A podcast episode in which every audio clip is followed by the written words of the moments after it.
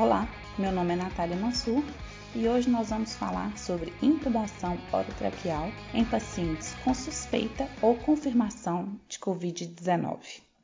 Nós vamos dividir o tema em cuidados pré-intubação e pós-intubação, incluindo parâmetros iniciais na VM. Esses episódios também estão disponíveis em videocasts, com imagem dos slides no nosso Instagram, tópicospodcast. As indicações de intubação orotraqueal não estão no escopo da programação de hoje. Bom, conforme sugerido pelo protocolo criado entre a Abramed, a AMIB e a AMB, um kit de intubação deve estar preparado previamente de acordo com os materiais preferenciais de cada instituição. Esse checklist foi embasado em checklists já pré-existentes disponíveis no FOAMED e ele serve para nos ajudar a não esquecer de nenhum ponto importante durante um procedimento tão delicado. O primeiro ponto é preparar o paciente.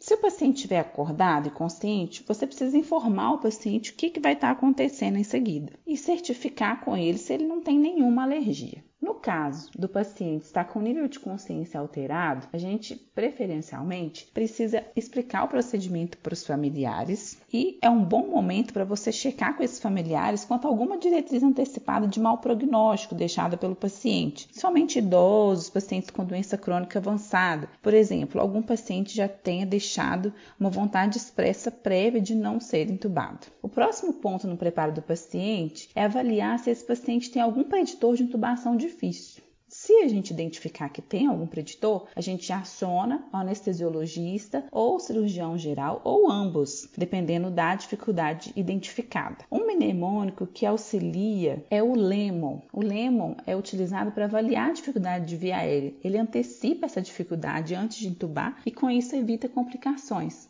Detectando essas complicações, a gente pode pensar em planos alternativos de acordo com a dificuldade. Então, o L é de look externally, então procurar marcadores externos de dificuldade. Alguma marca de traqueostomia prévia, presença de um pescoço curto, ver como é que é a abertura da boca do paciente, se ele consegue abrir pouco, se ele abre adequadamente, se tem alguma anormalidade dos dentes que a gente precisa tomar cuidado a mandíbula, se ela tem alguma má oclusão e o que muitos têm se falado da barba também, né? A barba pode ser um dificultador da intubação. O E é de evaluate, ou seja, avaliar paciente. Esse mnemônico 332, o primeiro você vai avaliar a distância, né? Se cabe três dedos entre os dentes superiores e os dentes inferiores. O outro 3, você vai avaliar se cabem três dedos entre o mento e o ocioide. E o 2, se cabem dois dedos entre o ocioide e a tireoide.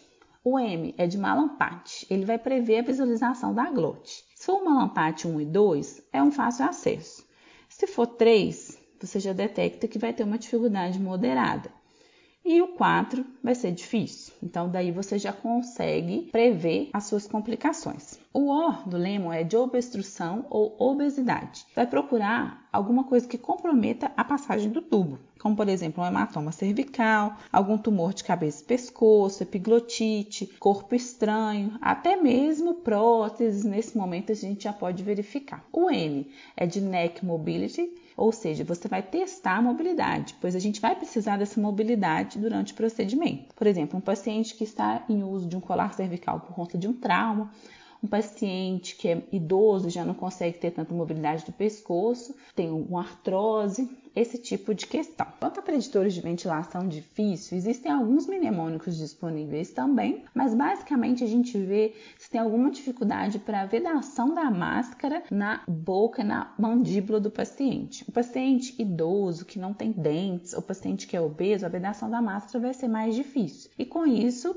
caso a gente chegue nessa necessidade que é totalmente contraindicada de ventilar o paciente, mas às vezes vai ser a única opção de oxigenação a depender da gravidade, a gente precisa estar ciente de quais são os preditores de uma ventilação difícil. Como por exemplo barba, um paciente que tem sons de apneia obstrutiva ou ronco, né, obesidade como foi falado, dentre outros. O próximo tópico do preparo do paciente é ver se as condições do paciente podem ser melhoradas. O ideal é que o paciente tenha dois acessos e que a gente ressuscite o paciente antes de proceder à intubação orotraqueal. Claro, de maneira restritiva, principalmente porque esses pacientes evoluem comumente com SARA, muitas vezes grave, então a gente precisa tentar a maior restrição possível de soroterapia. Será que a gente precisa iniciar a amina antes do procedimento?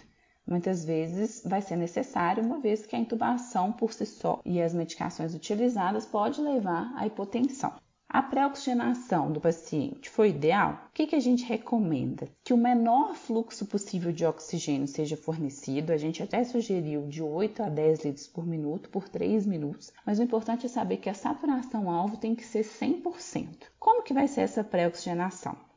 Vai ser com máscara facial com reservatório ou com um ambu conectado com alguns itens de proteção contra a aerosolização do vírus que a gente vai falar. Lembrar do posicionamento, o ideal é a posição, o sniffing position, ou traduzido, a posição do cheirador, com o coxim occipital, porque o objetivo é a gente alinhar o lóbulo da orelha com o manubro external. Se o paciente for obeso, ele pode precisar da posição ramp. E aí a gente colocou uma imagem que está disponível no nosso videocast no Instagram, que é a diferença que faz a posição do cheirador e o coxinho occipital bem posicionado na visualização da via aérea mais uma vez, né, o coxim e a posição sniffing, ela vai promover a extensão atlanta-occipital e com a flexão da coluna, a gente vai fazer com que a via aérea seja bem exposta no paciente obeso, só para visualizar, o ramp ele é claramente entendido com essa lembrança de que a gente precisa posicionar o lóbulo da orelha rente ao manubro external. Depois que a gente preparou o paciente, a gente tem que preparar os equipamentos.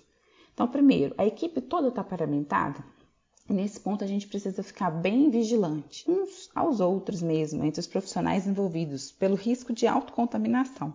O que, que é recomendado? O mínimo de equipamento preciso é uma máscara N95 ou PPF2, capote, óculos e gorro. A gente tem visto outros instrumentos mais sofisticados, a depender do local, inclusive, inclusive aquela proteção facial que tem sido produzida até em casa por muitos e que tem protegido os profissionais. O paciente precisa estar monitorizado com eletrocardiograma contínuo, saturação de oxigênio, pressão e preferencialmente com capnografia, que a gente sabe que em muitos lugares não está disponível. O material necessário, conforme eu já falei, né, tem a lista do protocolo da AMIB, da Bramed e da MB, mas a gente precisa certificar de acordo com o local que a gente está, qual material que vai ser preconizado. Aqui a gente sugeriu dois laringoscópios, dois tubos testados, o AMBU, o AMBU esse que a gente vai sugerir estar já conectado com o traquequer, né, que é o sistema de aspiração fechado. A pinça vai ser extremamente necessário, a gente vai falar muito dela, porque vai precisar clampar o tubo nas ocasiões que for fazer troca de circuito ou mesmo após a intubação. Lembrar de checar a presença do respirador, se está tudo ok com ele. O estetoscópio, principalmente se não tiver capnógrafo, que a gente vai precisar checar se esse tubo está no local correto. Catéter nasal, que a gente vai usar durante a laringoscopia para prevenir a dessaturação, geralmente a 5 litros por minuto. O buge, que é muito indicado, a depender dos mecanismos que a gente vai ter de proteção contra a aerosolização. E a sonda de aspiração. E aqui eu trouxe do último episódio do Scott Weinger, né, do AM Crit, os três Cs que ele tanto preconizou e que a gente tem que ficar atento. É muito importante na hora do procedimento, primeiro, que a gente confirme que todos os materiais necessários estão corretos e conectados de maneira certa. O outro segundo C é que a gente clampe o tubo, então a importância da clampagem do tubo.